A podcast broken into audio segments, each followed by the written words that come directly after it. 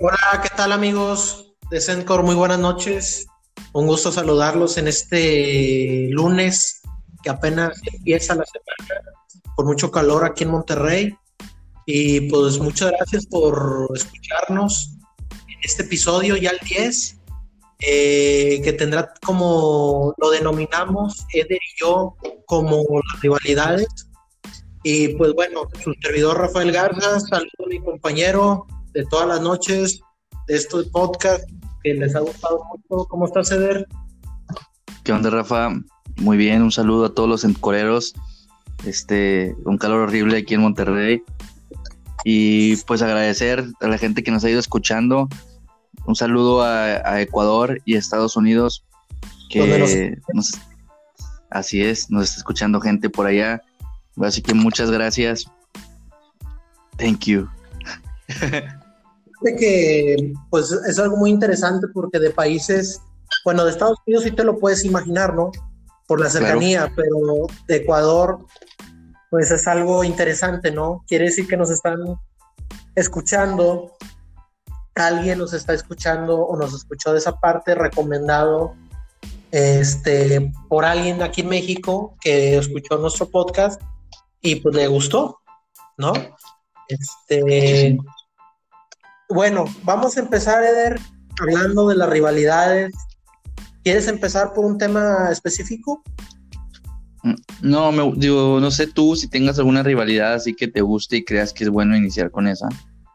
Ok, ¿qué te parece, hablando rápido del tema de moda, pues de Godzilla contra Kong, King Kong? Un tema de moda, este, por todos lados, ¿verdad? de que vas por la calle, ¿qué eres? Team Godzilla, Team Kong. Vas a comer en un restaurante, Team Godzilla, Team Kong. Vas al jale, Team Godzilla o Kong. ¿Tú qué team eres, Rafa?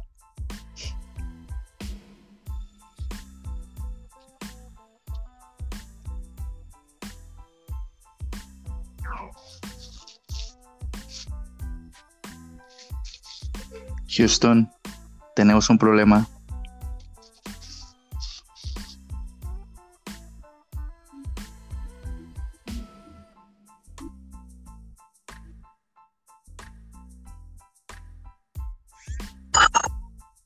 Omar, ¿me escuchas? Sí, ya te, ya te escucho, así es.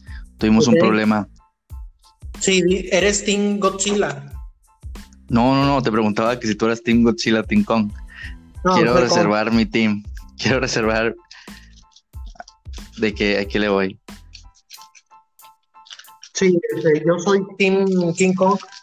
Digo, me voy por lo débil. Me voy por lo débil, lo diferente. Entonces, por tus palabras, eh, quiere decir que eres Team Godzilla, ¿no? No, no, de hecho no tengo como que uno, me gustan los dos, o sea, las dos películas de ambos de solitario, entonces no tengo uno, no, he podido elegir uno. Ah, igual se hacen panas, o sea. entonces quiere decir que eres, eh, depende de quién gane o qué. No, no, o sea, no tengo uno, o sea, es que, digo, me han gustado la película de Godzilla solo en la película de Kong solo.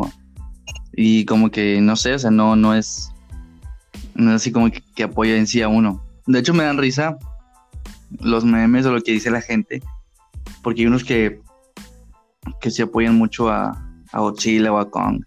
De hecho, vi un meme donde está, según el Godzilla, haciendo un chocolate, que está, está un chocolate, una figura de Kong, y luego lo está batiendo, y que lo termina de hacer el Godzilla al final. Me dio mucha risa ese. Ok, bueno, este, se puede decir que es una rivalidad, eh, pues, asiática, porque Godzilla, pues, es japonés. Creo que es... Kong es gringo, ¿no? Aunque es gringo, creo que su origen puede ser también China, o no sé, digo... ¿De Kong? Sí. Yo pensaba que era de origen gringo por lo de la muchacha guapa rubia y que él la quería el Kong. Entonces yo pensaba que, que por eso podía ser gringo. Ok, bueno, lo que sí sabemos es que Godzilla tiene su origen en Japón. Este, y hablando de Japón, pues vamos a hablar de un tema también, de ahí una disputa, ¿no? Siempre ha habido esa disputa. Estados Unidos siempre ha competido en todo, ¿no? Es, es eh, para, para ellos en general eh, sobresalir en todo, ¿no? Y en las caricaturas, pues no, es, está, no está de menos. Las caricaturas japonesas, si algo tienen, es que son de excelencia, tienen un excelente, los dibujos, para empezar, son de un nivel, nivel Dios, ¿no? Son muy buenos, desde los infantiles hasta los algo más adolescentes, incluso para adultos también. Em, y en el tema de la música, la banda sonora que le ponen, pues es, épica, ¿no? auténtica música épica, de guerra, nostálgica, este, no sé, tanta, tanto talento que, que tienen los japoneses para, para hacer caricaturas y aparte para implementar la música que, va a tener cada, cada episodio o cada caricatura, por decirlo así. También es una caricatura muy popular. Bueno, vamos a hablar en este caso de Caballeros del Zodiaco, que digamos que es en México, llegó a entre 1993 y 1994 ese programa, o más bien esa serie salía en el programa de Caritele con Adriana de Castro. Era lo que hoy podríamos decir, este, pues fíjate que no hay ningún... Canal 5. No, no, eh, era... 11 TV México. Es que, fíjate, los programas de antes eh, eran muy buenos, o sea, ahorita como que la barra infantil casi no hay, que tú, que tú dijeras, es, era como tipo cositas, ¿no? ¿Te acuerdas de cositas? Sí, sí, sí, eso sí lo conozco. Luego me van a madrear, van a decir, hey, es que como el que no conoces el de Cubolú, Duralú, Dorilú, no recuerdo cómo, cómo dices. Es, ándale, de que sí me madrearon, de que cómo no lo vas a conocer y yo, no manches, eres de mi edad o eres menor que yo y, ¿y cómo conoces eso. Lo que pasa es que en, Cositas era como secciones en Canal 5 ¿no? o en Televisa de repente salía con alguna cosa, un segmento. Y haz de cuenta que Caritele era así, o sea, era un programa que se hablaba de, de muchos temas, que de videojuegos, que caricaturas, dibujos, pero ponían caricaturas y eso era, era, muy bueno y caricaturas obviamente nuevas que no se habían conocido en México. Y Caballeros del Zodiaco era el caballito de batalla, en este caso de TV Azteca siempre lo ponían. O sea, ponían una saga, como si fueran los Simpsons, por ejemplo. Eh, claro. O sea, ponían todos los capítulos eh, y, tuvo tanto éxito, por lo mismo que te digo, la gente no había visto caricaturas de ese tipo. O sea, con, digo, la generación de cristal ya hubiera censurado ese tipo de caricaturas por la violencia sangre y todo. ya ves cómo De hecho, están muy buenas. Si censuraron a Pepe Le y a otros por acoso y quién sabe qué, pues aquí ya lo hubieran censurado. Este. Pero poca acoso más. Sí, pero. Sí, ¿verdad? El música y la caricatura, dibujo, excelente. Otra caricatura que también es Baluarte, Pilar, son los, eh, son los supercampeones. De hecho, este te iba a comentar algo. Este, bueno, aquí hablando de lo que es la rivalidad, podemos aprovechar para hablar de Dragon Ball, Goku y Vegeta. Ajá. De que dices, cuando eras un niño apoyabas a Goku y todo lo máximo. Fíjate. Pero cuando creces te identificas más con Vegeta. De hecho, sí. Pero es que sabes qué es lo que te hace identificar mucho con la caricatura. También tiene mucho que ver, en este caso, el doblaje, ¿no? Todos sabemos que Goku en México y en Latinoamérica es muy popular el doblaje de Mario Castañeda, la persona que hace. Así es. Eh, Saludos a Mario Castañeda, que no creo que nos esté escuchando. Saludos a Mario. Pero si un día llegase esto a, sus oídos. ¿Sabes de dónde es él? ¿De dónde nació? No, muy bien, dime de dónde es Rafa. nació en Irapuato, Guanajuato. ¿Sí? Sí. muy poca gente. En Irapuato. Sí. Allá donde son las fresas del, del Irapuato. Mucha gente piensa pues que son de la Ciudad de México, en general todos los doblajes o los personajes, pero él es, él es de, de, en este caso de Irapuato. Ajá. En el caso de Vegeta, otro mexicano muy talentoso que lo hace, pues sin duda René García. Sí, sí. René García también hace la voz de, de Vegeta eh, y hace otro tipo de, voces muy populares. Este, pero el que lo marcó fue Vegeta. Y sí, de niño te, te identificabas mucho con Goku por lo que hacía, porque era buena persona, era noble, quería su familia. Pero después. La nada más te pido, no, no, no, un minuto, puedes seguir hablando. Después. De un minuto, estoy acomodándome los audífonos. Después te encuentras con Vegeta, que todo lo tachamos como que malo, eh, orgulloso, envidioso, pero al final de cuentas hizo cosas buenas. O sea, hay que decir que él era muy orgulloso, o siempre fue muy orgulloso por su origen de príncipe, ¿no? De que en, el planeta Veguita, creo que se llama, este, que destruyó Júpiter, te sigo escuchando, te sigo escuchando. Sí, te comentaba que el planeta Vegeta, de donde es Vegeta y es este Goku, eh, Kakaroto, eh, pues obviamente el príncipe era Vegeta, digo, perdón, Vegeta, del, planeta Vegeta, de donde son ellos. Pero, Ajá. Eh, y él siempre tuvo envidia de Goku, de que a pesar de que él no era príncipe, por decirlo así, era más poderoso. De sangre baja. De sangre baja, era, más, tenía más energía, más poder, más templanza. No sé, por decirlo así, este, al, al llegar a la Tierra, él, Goku, eh, pues se adapta a, a, tener sentimientos, ¿no? Lo que Vegeta pero es que no, no, no fue tanto eso, digo, lo de Goku. Eh, discúlpame que te interrumpa, me a escuchar aquí en. bien fan de Dragon Ball, pero de hecho lo que hizo a Goku cambiar fue el golpe en la cabeza cuando lo cuidaba su abuelo Gohan, que fue quien lo adoptó, lo sacó de la nave cuando Goku cayó en la Tierra. Y el abuelo Gohan fue quien lo estaba cuidando y se le cayó, se golpeó la cabeza porque Goku era muy, muy malo, no sé si te acuerdas, o sea, gritaba, se enojaba y peleaba por todo y quería morder a su abuelo.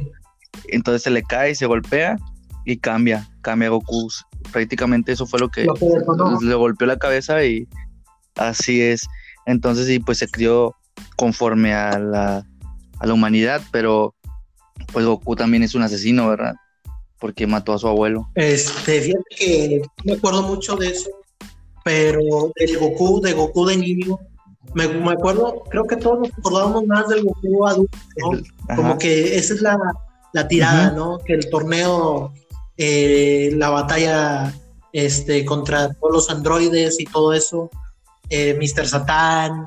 Yo creo que muchos recuerdan a Goku eh, a partir del torneo, ¿no? Em, y bueno, yo en lo personal sí era fan de niño más de Goku, pero ya de grande ya cuando empiezas a ver realmente toda la estructura de la saga de Dragon Ball, te das cuenta que Vegeta es, un, es una persona que contribuyó mucho para bien, vaya, él formó una familia con Bulma, tuvo a Trunks, eh, y hay que reconocer que hizo bien las cosas. Al final, mucha gente dice que, que nunca apoyó a Goku o a los terrícolas cuando peleaban, pero hay que recordar que, que sí lo hizo. Sí, hubo momentos en sí que se apoyó a Goku aunque no quería, ¿no? no porque su orgullo de, príncipe pues no lo. Claro. Y una de las escenas épicas pues es cuando Freezer lo mata, ¿no? Lo mata, este, y casi ya moribundo le dice a Goku, mátalo con tus manos de Saiyajin, ¿no? Mátalo. Él mató a nuestros padres y a nuestro planeta Vegeta, él lo destruyó. Entonces, ahí Goku es cuando toma una relevancia impresionante este, de poder eh, y ahí te demuestra que Vegeta pues sí tenía sentimientos. Y llora, él llora en frente de Goku. O sea, ya sabes que ya no puedo. Ah, ah, porque te considero ya el más fuerte de todo, todos nuestros, este, nuestro, de nuestra, nuestra especie, por decirlo así. Y pues ya sabemos el final, que como son las cosas, al final de cuentas, Goku y Freezer pelean a favor de la Tierra y pelean en conjunto para destruir a Jiren, ¿no? Ah, bueno, de hecho ese es, el de los... Bueno, yo, yo ya la verdad no me metí mucho en, esa saga. Me digo, no, me, me gustó más lo de antes. Y sí me acuerdo mucho de Dragon Ball, Dragon Ball, o sea, le vamos a buscar las esferas de dragón. Y mi saga favorita de todas, pues yo me quedo con la de Buu. Es mi saga favorita y creo que es la que más me gusta de todas las sagas. Sí, la saga de, de Majin Buu. Y mi, mi villano favorito es Kid Buu el último Majin Buu, el que Goku lo derrota con la Genkidama. Sí, pero ese es mi, personaje favorito de villano. Hablando de, las rivalidades, bueno, este, la ironía es que Freezer pues, fue uno de los rivales más duros de Goku y en general de todo, de todos los personajes. Y al final de cuentas él se une a Freezer para, para derrotar a Jiren, ¿no? Que era la única forma de que el planeta estuviera eh, con vida, por decirlo así, en el torneo de los planetas de los mundos. Entonces, al momento de que ellos ganan, pues el que queda como única persona viva, pues es el androide 17, ¿no? Y es el que pide el deseo de que todo vuelva a la normalidad. Este, y tú dices, wow, no, personajes que no te los hubieras imaginado. El Android 17 y ser apoyando a Goku, o sea, cuando siempre fue su enemigo número uno. Y pues hubo rivalidades muy fuertes ahí en Dragon Ball. Primero fue Goku contra Piccolo, ¿no? Sí, de hecho, fue la patrulla roja, el este feo, el, el azul que se parece a Piccolo y luego ya fue eh, Piccolo, ¿verdad? Cuando se va a acabar Dragon Ball, se acaba con ese que pelean, que es cuando vomita a Kamisama, que se separan, ¿no? Todavía me acuerdo. Sí, digo, hubo muchas rivalidades ahí, digo, pero yo, yo, digo más a la rivalidad de, de dos personas, o sea, yo me refería a Goku Vegeta como comiendo un poquito a lo mejor de tema, o sea, bueno, no de tema, más bien cambiando un poco de, la rivalidad sería el de Cristiano Ronaldo y Messi. O sea, sí, eso es a lo que me refiero. O sea, es como Goku Vegeta. O sea, en, el mismo deporte, en la misma caricatura, en el mismo programa, siempre va a haber una rivalidad. O siempre ha habido una rivalidad. Así es. Es correcto. Entonces, yo. Yo lo Hablando del fútbol, pues siempre ha, siempre ha habido ese tipo de, de luchas, de peleas y la de ahorita, pues es la de Cristiano Ronaldo contra Messi. A mí lo personal, en lo personal siempre me, debe cantar por Messi. A mí me parece que Messi este, es un jugador extraordinario. Hay que, hay empezar. ¿Tú eres Team Messi? Sí, hay que empezar. Sí. Que él empezó con una estatura muy pequeña. Hay que recordar que tuvo que tener, eh, tuvieron que sumir hormona del crecimiento. Pues de hecho tenía autismo, ¿verdad? Tenía autismo, ¿verdad que sí? lo que sí recuerdo es que tenía una baja estatura y que ocupaba pues este hormona del crecimiento y pudo crecer. Sí, sí. Pues... Messi mide 1.69. Si no hubiera sido por la hormona del crecimiento, me diría menos de 1.60. O sea, realmente sería muy bajito.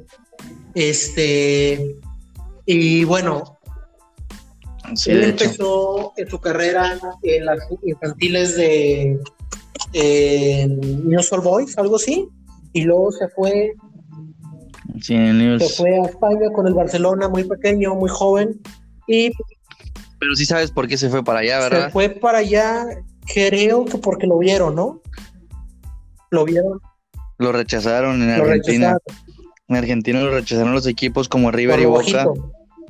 Este, no lo quisieron, sí, como que no quisieron apoyarlo. No vieron algo grande en él.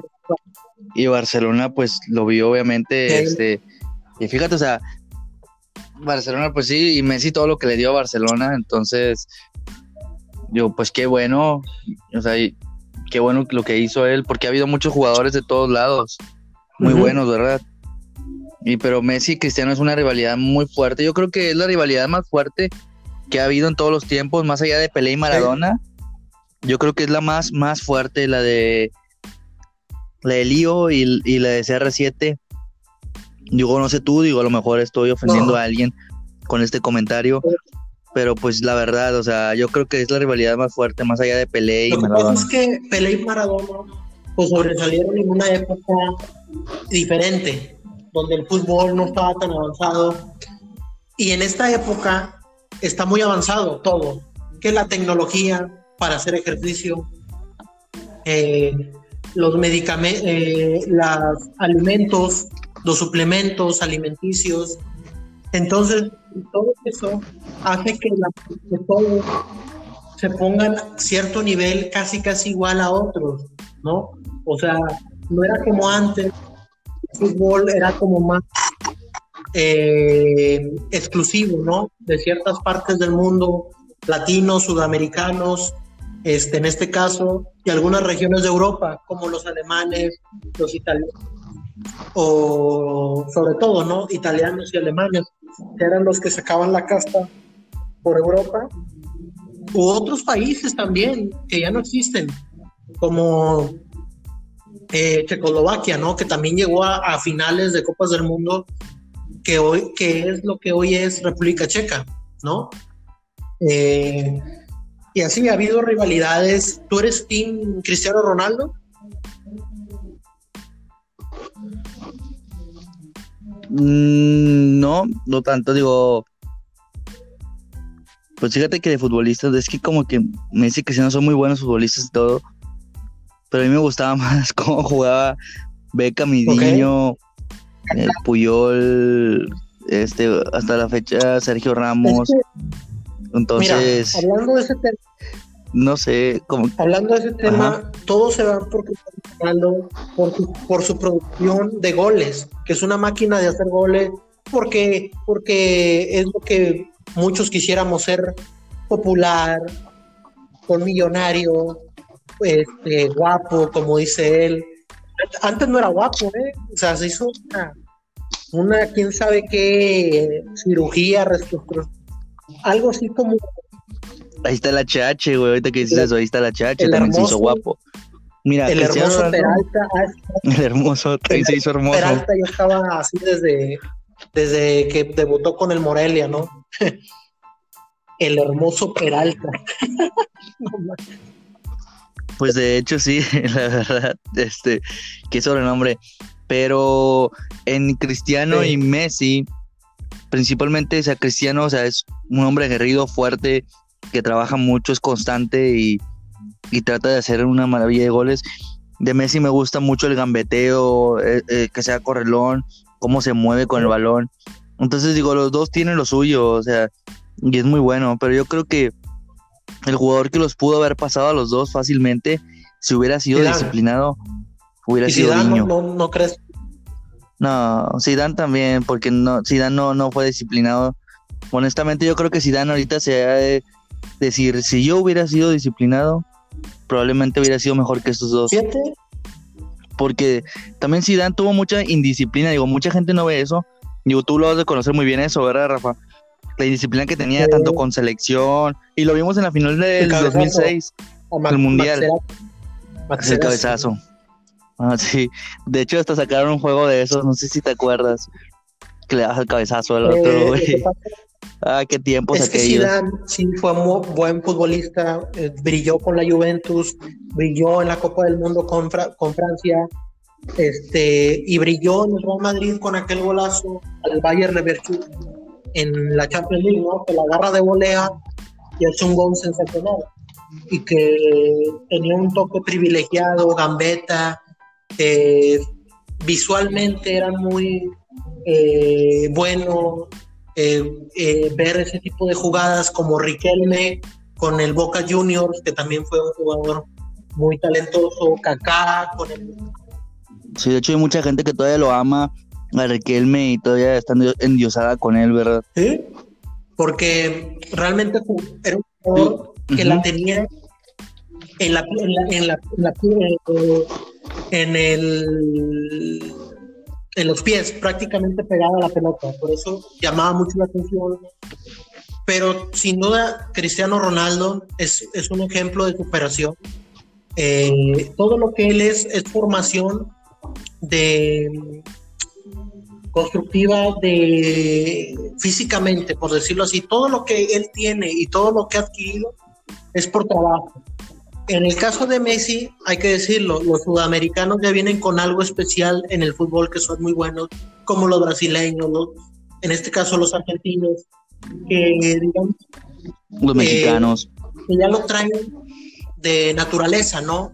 En el caso de Cristiano, yo creo que lo tuvo que eh, esculpir de una, alguna forma su, juego, su, su forma de, de, jugar, algo que Messi ya, yo creo que ya traía de naturaleza.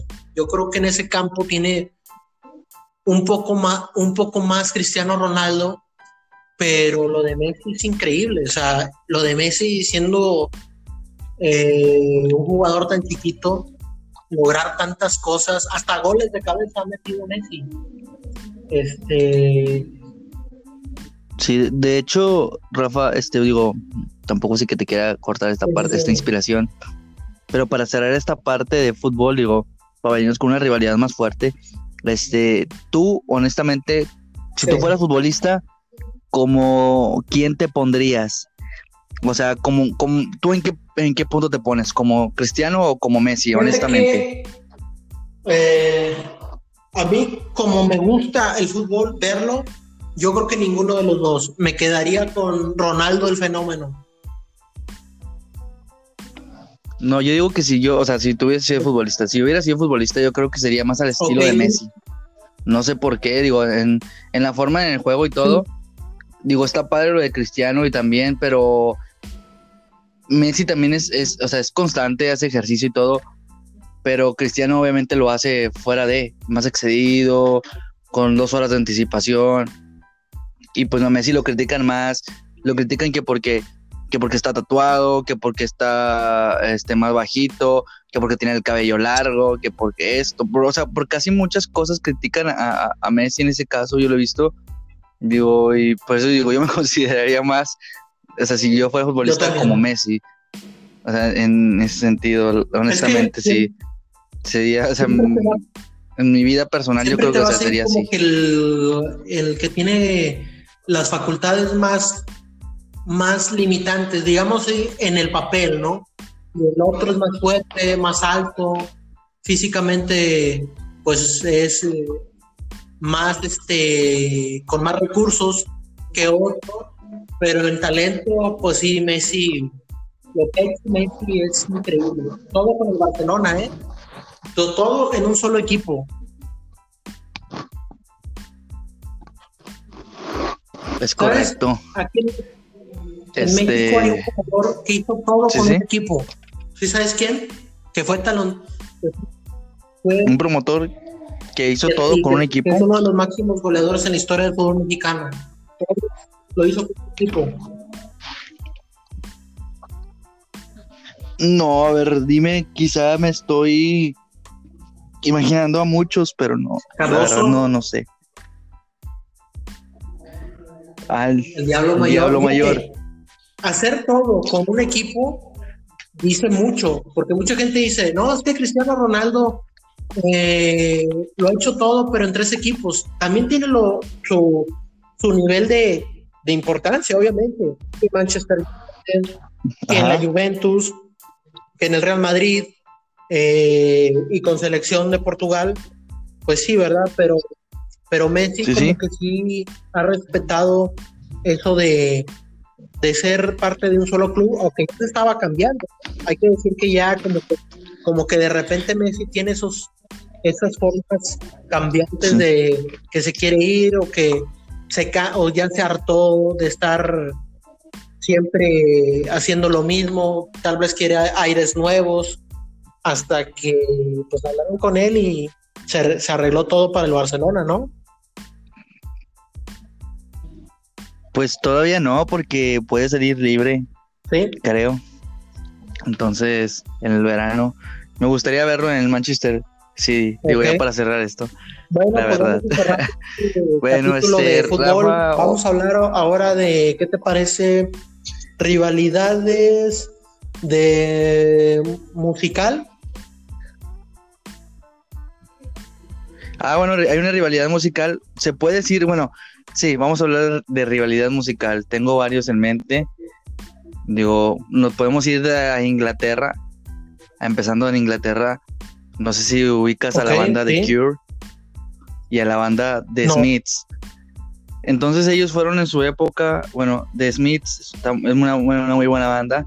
Entonces ellos dos estuvieron en su época como que entre muy, muy mencionados en los ochentas con ese tipo de música, esa música, porque ambos son de letras tristes, pero por ejemplo The Cure tiene melodías muy divertidas, también The Smiths tiene melodías divertidas, entonces de ahí surge esta rivalidad de que ellos van, van siendo grandes bandas y la misma gente prácticamente era como que escuchas a The Smiths o escuchas a The Cure. Digo, a mí me gustan ambos, me gustan ambos, pero conozco la rivalidad y ya, o sea, yo, yo viéndolo del, lado como gusto de ambas bandas, digo, sí fue una rivalidad este, grande de, los ochentas.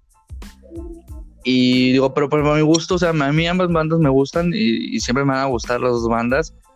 Pero sí fue una rivalidad tan grande que creo que se pelearon. Ambos vocalistas decían cosas uno del otro, Robert Smith y Morrissey.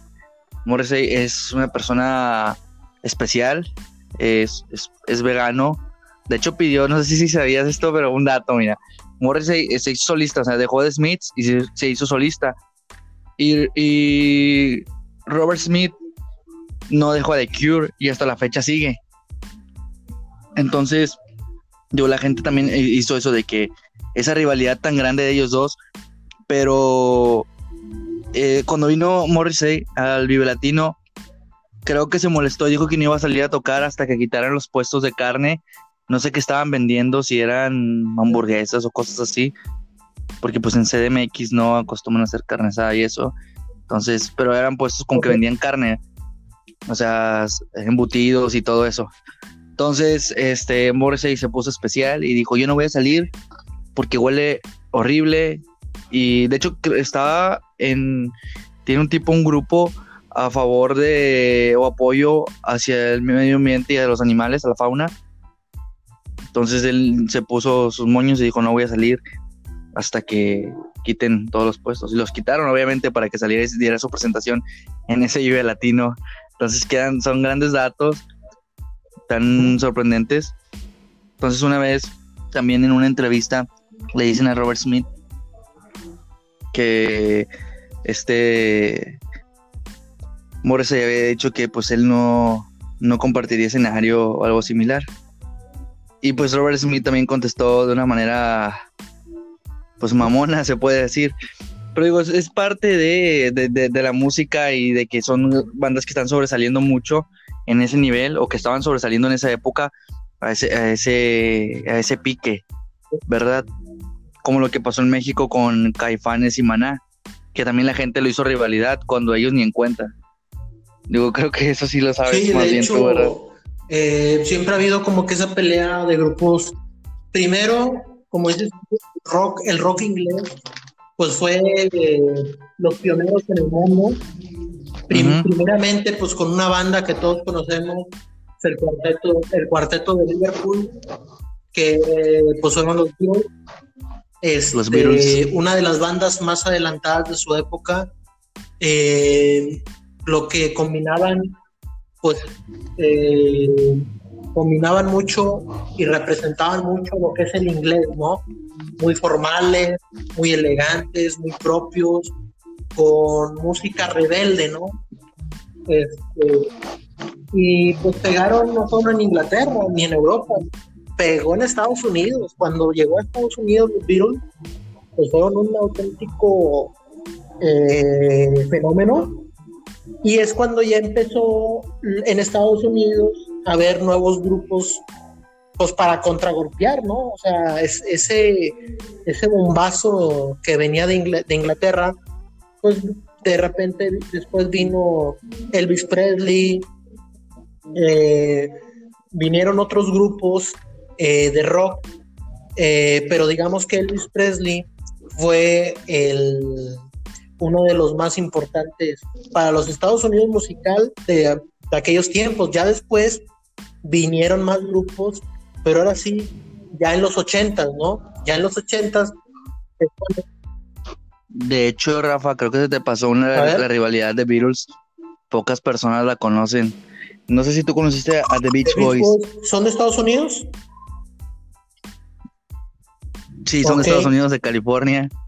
De hecho, son de la época, son del 61, no son los creo, que, 62. Eh, tienen el tema de. Em, ¿cómo se llama ese tema? Este, de White, I get, uh, I get de Wipeout. ¿No? Mm. O esos son los. No, bueno, de Beach Boys. No, a lo mejor dices de Who. Te digo son. No. De Ben. Estás confundiendo con The Who. Bueno, también de Who es de la época, ¿no? Yo te digo son de Ventures, de Ventures, de Wipeout. Sí, que siempre. Ah, Adventures. Sí, sí, sí, de hecho, sí, sí, sí. Es correcto. está chido esto, digo, Sale estamos viendo mucho en música. Un tema de ellos, de Wipeout, de, de la, nuestra pandilla, la película de béisbol de Sandlot. Eh, cuando el perro eh, está quiere morder a, Benny, al pitcher, este, perdón, al bateador. No sé si has visto esa película. Ah, sí. Pues de hecho, creo que esa, esa canción, creo, no me acuerdo bien. Digo, no sé si es de The Who, pero The Who también. Eh, The Who es una banda británica que también estaba a la par con, digo, siendo del mismo país, estaba ahí en un pique con The Beatles. Que mucha gente, obviamente, se le dio la popularidad más a Beatles. Pero digo, Estados Unidos tenía a The Beach Boys y Inglaterra, aparte de tener a, a Beatles, tenía a estos chavos de The Who que es una muy buena banda. De hecho, ya hay mucha gente hoy en la actualidad que dice, yo prefiero mil veces a The Who que a los Beatles. Digo, es de gustos, la verdad. Digo, son buenas bandas. A mí hay canciones que sí me gustan mucho de, de Beatles. A lo mejor no son muy conocidas, otras sí. Y pues John Lennon solo no se diga que hizo muy buena música también como solista. Creo que experimentó mucho y, logró grandes cosas, ¿verdad? Eh, eso es hablando del tema del rock de antes, ¿no? El clásico pero ya hablando de los ochentas, claro. Estados Unidos contra, contragolpea muy fuerte y viene Metallica, viene eh, Guns Roses, viene eh, Red Hot Peppers, vienen otras bandas a revolucionar el rock, eh, hacerlo como más eh, más este rebelde, es la época de rebeldía en el mundo, los 80 ya de una forma más, digo, los 70 también, ¿no? Los hippies y todo eso, pero los 80 fue más, fue la época de revolución, siento yo.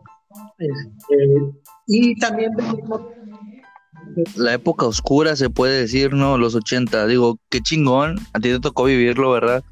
Los 80 y yo, yo siento, de, a mí me hubiera gustado vivir esa época como yo la veo, o sea, es, para mí siempre ha sido una época muy grandiosa. Y obviamente vinieron otras bandas, este, que Europa o eh, Europe, este, vino The Men and War, ¿ande? The Men and War que, este, eran de, Australia, ¿no? O son de Australia, eh, sí. Igual que el tema de África, ¿no? Este, De hecho, ahorita que, comentas estas bandas, Rafa, digo, hay unas. Ah, Toto, muy buena banda. Pero te digo, o sea, había unas rivalidades, por ejemplo, la de Metallica y Megadeth, de los seguidores. Porque no sé si sabías que Dave Mustaine, el vocalista de Megadeth, estuvo en Metallica y hubo problemas ahí por lo que se fue. No quiero digo, decir tantos detalles tan mañanos, pero dicen que lo corrieron de la banda y pues Mustaine creó su, su banda, Megadeth. Eso fue una rivalidad también después, o sea, es, y hay memes de eso de que te corren de tu banda y haces una mejor banda que la otra, pero no, no sé, o sea, no lo creo, digo, es de gustos también. Y otra de las rivalidades, este, un poquito no tan sonadas, digo, a lo mejor las desconocías tú, pero había una, una rivalidad que es la de Axel Rose de Guns N' Roses con Kurt Cobain de Nirvana. Saludos hasta el más allá para Kurt. Este, tenían una rivalidad ellos. Este, Kurt Cobain decía que se molestaba por las canciones o por los videos. Digo, ¿te acuerdas del hard rock? ¿Cómo era los videos? Y hablaba sobre el amor, la sensualidad, el erotismo y esas cosas. Entonces a, Kurt Cobain le, le molestaba eso y creo que se odiaban y, se habían, o sea, se habían mentado hasta la madre Kurt Cobain y, y, Axel Rose, o sea, y eso fue una rivalidad que sí se hizo rivalidad, de hecho, y pues era Nirvana y Guns N' Roses. Y muchos cuentan, o sea, digo, gente ahorita digo, porque Kurt ya no está, pero mucha gente dice, dice de, esa rivalidad, y que Kurt le cagaba a Axel. digo, y, y, pues obviamente en muchos, en el, en, en la música se cagan, aunque sean del mismo género. O sea, muchos se, se odian. Fíjate que hablando de otros, otras bandas, han venido otras bandas de otros países, YouTube, o de, Irlanda, eh, Police en Estados Unidos, pero eh, después de los grupos de conjunto, de rock, ya vinieron otro tipo de, de rivalidades, los grupos musicales de las boy bands, ¿no? Empezamos con The New, Kids on the Boys y luego vino los Backstreet Boys, los Backstreet Boys y luego vino, vinieron ah, este que Five, Menudo, Magneto, más del lado latinoamericano, sí, Menudo, Magneto. Nada, me nunca, nunca, le compitió, nunca le compitió, nunca fue pelea para Menudo, Menudo siempre estuvo muy avanzado porque tenía a cantantes muy buenos y supieron muy buenos cantantes, sobre todo por Ricky Martin, ¿no? Ricky Martin, que es una figura de talla mundial. Este, y sí, luego vinieron, eh, vino, ¿cómo se llama el grupo donde estaba Justin Timberlake? Se me va el nombre. NSYNC, ya me acordé. Vinieron otros grupos de boy band y luego de la nada vienen de, creo que de Inglaterra, One Direction. No, yo pensaba que eran gringos, la verdad. Entonces no desconozco. Digo. No, ingleses. ¿No son gringos? Son ingleses. Y luego, ¿qué cosas, no? Vienen las, las bandas de Corea, ¿no? De Corea del Sur, el K-pop, que es lo que está dominando ahorita de bandas, ¿no? Las boy bands, ahorita es Corea. Este, y bueno, ha habido muchas rivalidades de, desde Cristina Aguilera, Britney Spears, de, eh, de ¿qué se puede decir? De en México, hablando de rivalidades de México, pues estuvo eh, Verónica Castro contra Lucía Méndez. Eh, Esas rivalidades me gustan, eso, eso es lo que faltaba sacar, ¿verdad? Rivalidades así que casi llegaron a los la Pau, la Pau, este. ¿A poco sí fue una rivalidad eso? No, eso sí lo desconocía. Pues yo, yo nunca pues pensé, digo. Es el odio, el recelo de que pues estuvieron en la mexicana, en este caso estuvieron en Timbiriche, este, que, estuvieron otros cantantes muy buenos como Ben Ibarra, estuvo Eric, Eric Rubin. Sí, muy. de hecho, muy buen cantante Eric Rubin. Me gusta mucho el timbre de voz que tiene este señor, este cantante, ¿verdad? Igual el Benny Barra también. Y pues obviamente los demás, eh, Diego Sterling también estuvo, eh, pero los que más trascendieron fueron Talía y Paulina. Talía empezó a despuntar primero por las telenovelas, ¿no? Hay que, hay que recordar que ella eh, tuvo papeles importantes, no, no con María de la del Barrio, ni María Mercedes, ni Marimar. Antes de esa trilogía tuvo papeles muy tuvo un papel muy importante en Quinceañera. Ella salió en Quinceañera con Adela Noriega y eh, Ernesto Laguardia, que era el, el, galán, ¿no? Y de ahí pues, me siento como un morrillo cuando dices cosas así. Digo, what the fuck. Y de ahí se va. no te creas, Rafa. No, y de ahí se me saca un poquito de novelas. ¿Qué es lo que realmente Talía ha sido exitosa? Más que cantar. Las telenovelas, ¿no? La trilogía. Y Paulina, pues empezó a destacar mucho en la música, eh, sobre todo eh, como en el 96, eh, con la chica eh, dorada y otras canciones que tuvieron éxito, sobre todo en España, donde ella fue muy popular.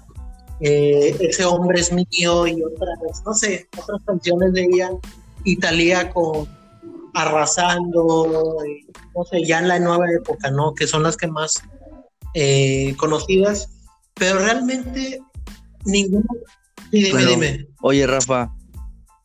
sí, disculpa interrupción. Antes de que se me vaya esto. Pero yo creo que las rivalidades, más que las hagan los mismos artistas, casi siempre las hacen, las hacen los fans. Digo, no sé si opinen lo mismo, pero yo me he dado cuenta de que la hacen más los fans. Es, por ejemplo, ahorita que, de hecho, hablando, vamos a meter un poquito de rap y los medios también.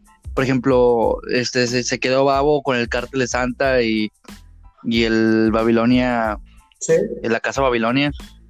Y Darius de HA está haciendo también lo suyo con sus amigos, ¿verdad? Sus compas. Entonces la gente ahí de que no, a mí me gusta más Darius, a mí me gusta más Babon, que este es mejor que el otro. Digo, para empezar, o sea, eran una misma banda. Estaban juntos. O sea, eran un mismo grupo, conjunto. Y la gente, o sea, la gente es la que lo va haciendo la rivalidad. Digo, haya pasado lo que haya pasado con ellos, qué bueno que ambos siguieron haciendo música y qué bueno que también Darius se le dio por, por eso de que vamos a hacer música, güey, en lugar de tirarse y ya no hacer nada, alejarse de esto. Qué bueno, digo, por él.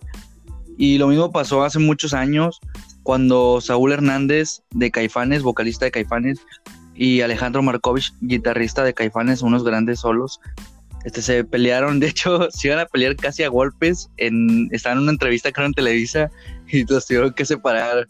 Entonces hay un video de eso y está de que no manches, o sea, hasta dónde llegan de ser una agrupación, de ser colegas, amigos, hermanos de grupo, todo, o sea, llegas a ese tipo de rivalidad tan fuerte.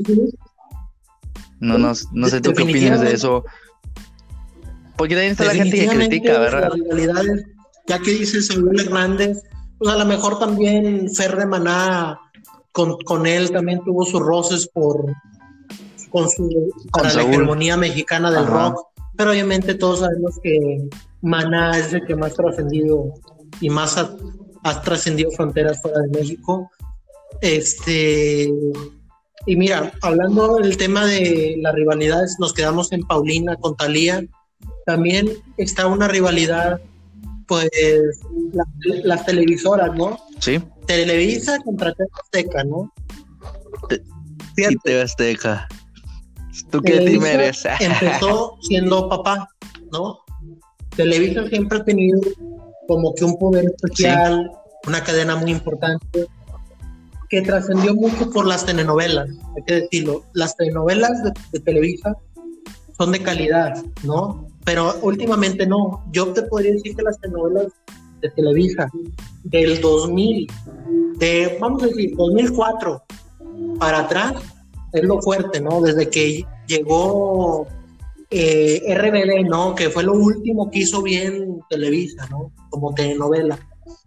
Detrás, atrás hizo producciones muy buenas, ¿no? Como La Antorcha Encendida, este, las Marimar y todo eso, eh, La Cuna de, Lo, Cuna de Lobos y Y, te, y TV Azteca nace eh, ya a un nivel nacional, eh, digamos, 92, 93, que es cuando ya se empieza a ver nacionalmente en todo el país, y le tiró mucho a las series, ¿no?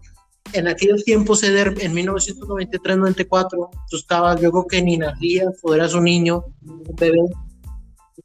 de hecho, ni nacía. Este, naciste en el 94, ¿no? Ah, este, evitemos este, hablar de eso. naciste en, creo yo que naciste en 90, tienes como 27 aproximadamente. Este, oh, qué crack, qué crack. Este, y sabes, tiempos que tú todavía no nacías, yo tenía 8 años. 8 años tenía. Sí. no nacía. Este, entonces, no manches, Rafa. Eh, le tiraba mucho a las series, series juveniles que no eran juveniles, vaya, eran siempre como producciones pasadas de las edades, ¿no? Este, estaba Salvados por la Campana, eh, una serie muy buena, no sé si tú la llegas a ver. No la eh, conozco. La que sí conozco, sí vieja, no sé si la pasaron. Disculpa que te interrumpa, es la de Alf. El extraterrestre, este, que parecía un oso hormiguero que se pues comía los gatos. sí lo pasaron en México varias veces.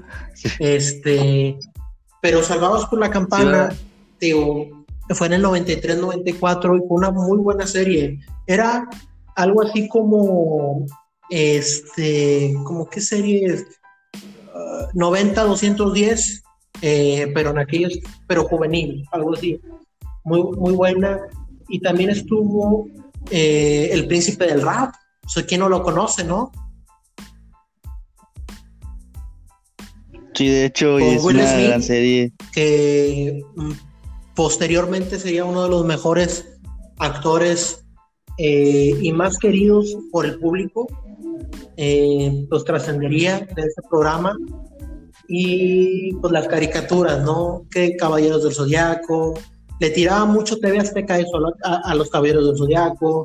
Que Supercampeones no. Supercampeones era de Televisa. Era, era lo fuerte y Power Rangers también, los originales, los Power Rangers, los primeritos, eran de Televisa. Entonces, este, pues la pelea estaba muy buena porque TV Azteca tenía Caballeros de Zodiaco y Los Simpsons. Y Televisa tenía Super